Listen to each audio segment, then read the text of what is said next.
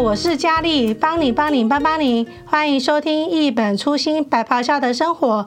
主动脉剥离呢是一个呃严重的心脏疾病，它涉及到的是主动脉壁的剥离或者是撕裂，可能会导致严重的后果，甚至会影响到你的生命。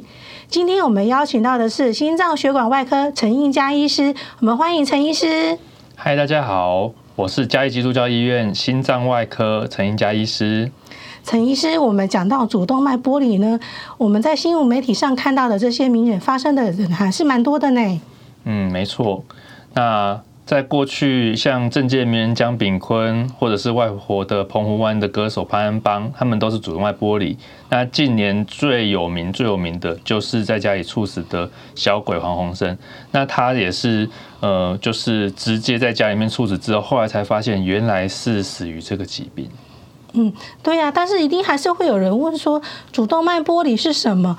为什么一发生就这么容易就会死掉呢？主动脉剥离其实，因为主动脉是我们身体里面最大的、最大条的血管。那这个血管哈，从我们心脏一出来送血一出来之后呢，就沿着这个血管，你可以想象它就是就是台水啦，这最大条的水管出来，那它开始就会发出很多很多条小水管到每一个人的家里面，所以基本上就是身体的血流的交通要道。那它因为它要承受心脏一出来最大的血压，所以它会非常有弹性，然后要能够承受很大的压力。它有三层，分为内、中、外。那内层直接会接触血液，外层是比较强韧，中间的这个中膜则是提供一个弹性和连接性。所以这个复杂这么复杂的这一个结构，吼，当我们呃随着年纪的老化或者一些其他的原因。有时候我们内层有一些破裂，这时候它就沿着内层的破裂灌到我们的中层及外层中间。那有些是灌到呃灌到中层、内层也都有，但是重点是它就会直接把血管的壁撕裂成两个腔室，哦，就把它直接等于想象这个水直接灌到你家的墙壁里面，那墙壁里面整个只剩外墙还在，那内墙整个包含整个漆面整个。玻璃整个掉出来，哦，所以然后你的墙壁起一个大水泡，听起来蛮恐怖的。对啊，很可怕呢。对对对，就像那个壁癌一样啊。对对对，比壁癌更恐怖十倍，大概就是主动脉玻璃发生在你的身体里面。那其实，所以为什么那么容易治？其实光这样讲一讲，大家应该都可以想象，它是非常危险。那主动脉玻璃它有分所谓 A 型跟 B 型，A 型就是指我们的上升主动脉，就是心脏一出来的时候，我们会先往上弯，然后供应脑部血流，再往下变成下降主动脉。所以上升主动脉有影响到就是 A 型。那 A 型的话，因为靠近心脏，所以它有一些并发症，包含大出血，包含压到心脏的冠状动脉，造成心肌梗塞，动脉呃主动脉瓣膜的逆流都会造成蛮厉害的并发症，很有时候可能瞬间就死掉。哦，所以这样子的疾病，其实最重要的事情是你来医院的时间，因为血管裂掉，它是进行性的，它会随着时间慢慢越来越裂。所以我们过去的一个古老的统计就是说，你只要每过一个小时，从你发生的时候，每过一个小时，你的死亡率就会增加一 percent。你可以想象，如果你拖了一天，就多二十几 percent；拖了两天，就四十几 percent。你有一半以上的机会可能会死，就挂掉了。是这样子，就非常的危险。嗯，所以这样听起来，这个主动脉对我们人的身体是一个非常非常重要的血管呢。对，可是这样的话，那有没有什么样的高风险族群，我们必须要去留意的？可以跟这些族群跟他们讲一下，说你要去注意，你就是这个高危险群。是，其实主动脉剥离主要的常见的两个危险因子，一个是高血压，另外一个就是抽烟了。那高血压其实说在。几乎每个人都有。对，你走在路上，你随便就会遇到有高血压的人，甚至很多年轻人他是家族性，其实遗传的关系，很多人是有高血压。但是你如果平常没有去量血压，你大概不知道自己血压是高的。所以，所以，嗯，因为血压很高，你可以想象我们这个水管吼里面，如果压力一直很高，管线压力一直过高，其实这个水管很快就提早裂化，就坏掉，就会那个是。那水管可以换新的，那你的身体的血管好像不行，你重新重生，你只能选，你只能直接整组换新，像 iPhone 是直接换你整新机，那你也整个人整新换，就是对对对，就是你你就会去对对对见一些就对见到你的对，祖灵啊，或者是长辈之类的。对，这个真的很难哎。所以，但是，但是，其实，如果你已经知道你有高血压，当然就要认真的、认真的去控制，否则你得到，如果你没有好好控制的话，你动脉粥状硬化、退化的速度风险就高了，而且你比一般的人有六成以上的机会，就是就是有更高的机会都会有，就是呃，主动脉剥离。那另外就是有些比较少见的结缔组织，通常是有家族性哦，比如说像有时候麻麻烦症候群，它就是其中一种结缔组织疾病，它会整个家族就是大家都都有动脉瘤，然后有时候就是整个家族对，就是会跑出主动脉剥离那。过去在面对这样的家族，甚至有比较极端的，呃，老师就会建议说啊，你既然是这个病，我建议你这辈子就不要再结婚生子，不要再把这种疾病的基因。因为你一结婚，基因就带下去了。当然，这个因人而异啊，大家可以去自己去想怎么样。但是其实每个人都还是希望。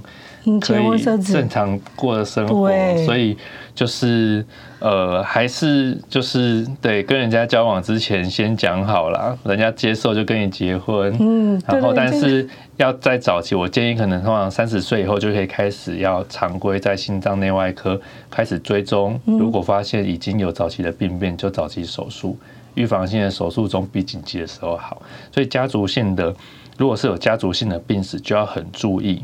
就是全最好全家族都能够常规的去追踪，不是说一定会遗传，但是很高的机会会整个家族就一直把这样子的基因一直遗传下去。那另外一些比较诶先天性的，像双瓣型的主动脉瓣膜或者狭窄，也会是动脉剥离的高危险群，因为它的结构不一样，它会造成一些血管的老瘤，让我们的心脏的血管长期被这些老瘤冲了之后，就变成血管。就变成一个碰多，就变成动脉瘤，它也会容易动脉剥离。嗯，对。那你这样子的话，在诊间那边呢、啊，你有没有曾经遇过说，你的诊间不是常常都会有一些追踪的病人吗？是。那你有没有有没有那个年龄层的差距呢？有没有很最老跟最年轻的曾经差到多少呢？是，其实主动脉剥离。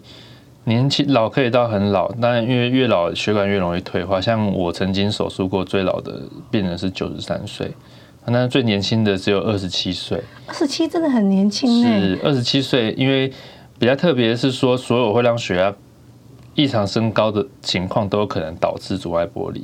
所以像比如说吸食毒品也是一个，像那个那个迪亚就是。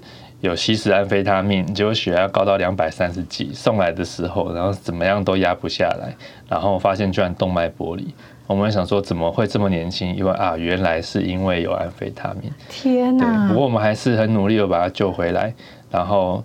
他就去坐牢这样子，所以你帮助他重生，然后跟对对让他去坐牢，对，让他人生人生可以重新再不一样，对，让他就是有一个重新做人的机会。我们还是觉得蛮为他高兴的。嗯，是啊，可是他可是他没有那些遗传的基因，也没有什么高血压，对，可是是因为他吸食毒品，吸食毒品，对，所以毒品还是建议。建议都不要碰了。对、嗯、对，可是如果说真的是你有高血压的一些病史，或者是说有一些遗传性的疾病啊，有没有什么样的可能机会，我们不要让这个主动脉剥离发生在我们的身上呢？是，其实高血压的病人那么多，可是动脉剥离也不是每个人都遇到，所以当然我还是跟已经发生的病人，大家病人都会问说。医生，为什么是我？对啊，我如果是一定会为什么是我？一定会问这个问题呀、啊。对，我只我通常都只能跟他说，嗯，就是运气不好，遇到就遇到。但是呃，大部分病人其实都是连平常自己测量血压的习惯都没有，所以很多是他明明有蛮厉害的高血压，可是他却从来都没有好好控制过。所以我是建议，就是如果你有家族史，年轻时就应该要有量测血压的习惯。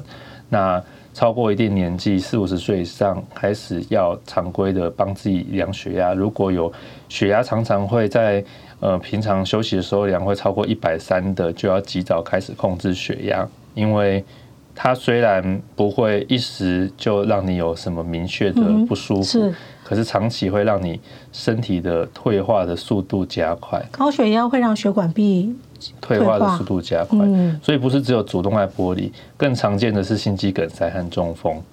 哦，这个才是这个也会去找你了。才对，也当然也是心肌梗塞也是有机会让我们帮他们服务，但是希望大家都能够早一点注意自己的健康，早点保养。因为其实保说高血压的药物，他会觉得说我吃了就要吃一辈子，其实不是，是因为你的血管已经就是坏到这样子。可是我没办法把你整组坏掉啊，我只能想办法让你多活久一点。药物就是这样子保养的角色，你也不会说你买了一台汽车，你都。不帮他换机油，不帮他换齿轮油，不帮他进厂保养，买车都会保养啊，然后一台可以开二十年的好车，结果开八年就报销，这样子是不是很可惜呢？对，没错。所以其实不要觉得这些药物是呃吃了就很麻烦，反而是说，如果你是容易退化、有高血压体质，其实早一点开始用这些药物，你也不会需要一发现已经很严重、很难控制，你要吃很多。往往早一点开始控制会比较容易，我们可以比较容易处理。嗯、所以，我们就要控制我们的血压。是，那再来就是，呃，像戒烟，戒烟是非常重要的。那我想这个应该也没什么好解释的。虽然戒烟有难度啦，但是。如果大家有这样子的想法，其实也应该多找一些医疗上的协助，比如说很多家医科都有戒烟，提供戒烟的咨询或心脏内科，大家应该是可以去多多利用这样子的医疗资源。那在体重，我们我们的血管其实跟高血脂也有非常大的关系。如果血脂肪高，那呃也可以就是定期做检查的时候。有发现的话，要早期开始，不管是饮食控制，或者是用药物控制，那才是长久预防这些心脑血管疾病的最重要的、最重要的根本。其实，其实不是吃药本身，而是大家要随时注意自己这些慢性的身体变化。嗯，对。可是体重跟吃美食也是一个很大的关系吗？对，所以也不是叫大家不能不吃美食，或者是怎样，就是说虽然有很大的关系，可是呢，嗯，就是。在一边享受人生的时候，还是要注意自己的身体健康，然后要视自己的身体，呃，适当的选择合适自己身体的食物。嗯，对，是啊。可是这样的话，跟你们这一科的话，有没有所谓的旺季跟淡季呢？旺季、淡季一定是有的。其实，呃，通常我们在做预防这样子的主动脉剥离或一些心脑血管的时候，其实都会希望大家。尤其寒冬的时候出门要注意保暖，原因是因为，呃，在很在很大的温差变化的时候，有时候身体一下子就会有一些身体上的一些自然的一些反射，会让我们血压一下子高到非常高。那这样血压上上下下，其实都不怕你血压一直很高或一直很低，怕的是云霄飞车。就是你如果今天在阿里山上走路，你应该不会觉得很恐怖。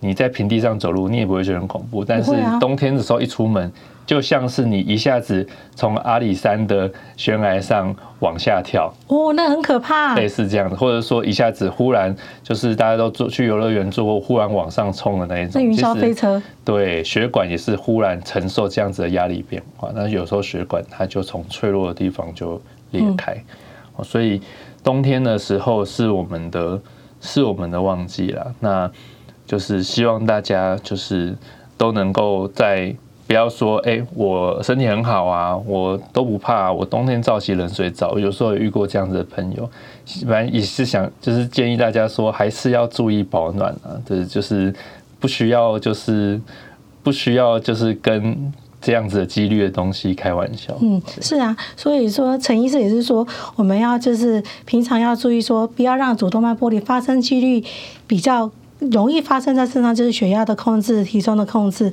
还要戒烟跟那个注意保暖，这些就是我们要多多留意这些。是，没错。那当然，像基本的健康要注意的，像维持好的运动习惯啊，然后维持好的生活作息哦，然后避免一些避免一些就是不法药物的使用，当然是额外就是重也很重要、很基本的东西，也是希望大家都。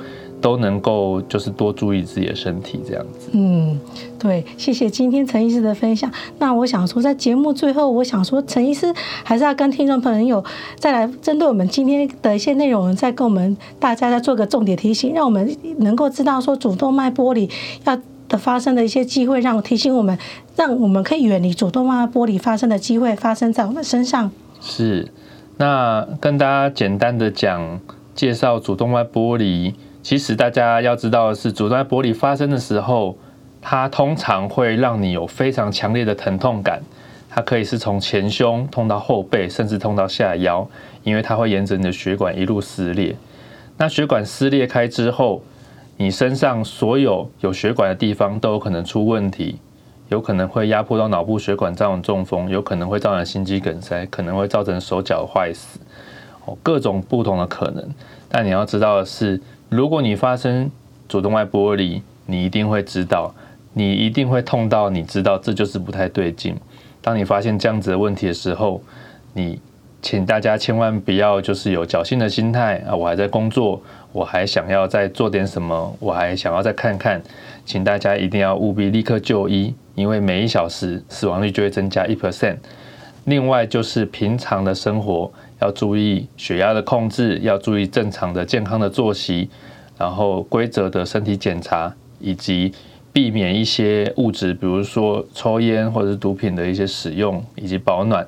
那希望大家都能够这一辈子都能够不要有机会哦面对或者是遇到这样子的疾病。嗯，是的，谢谢今天陈医师特别拨空来这边跟我们分享主动脉剥离的一些注意事项。那听众朋友要记得周二下午四点要准时收听《一本初心白袍下的生活》。谢谢，拜拜，拜拜。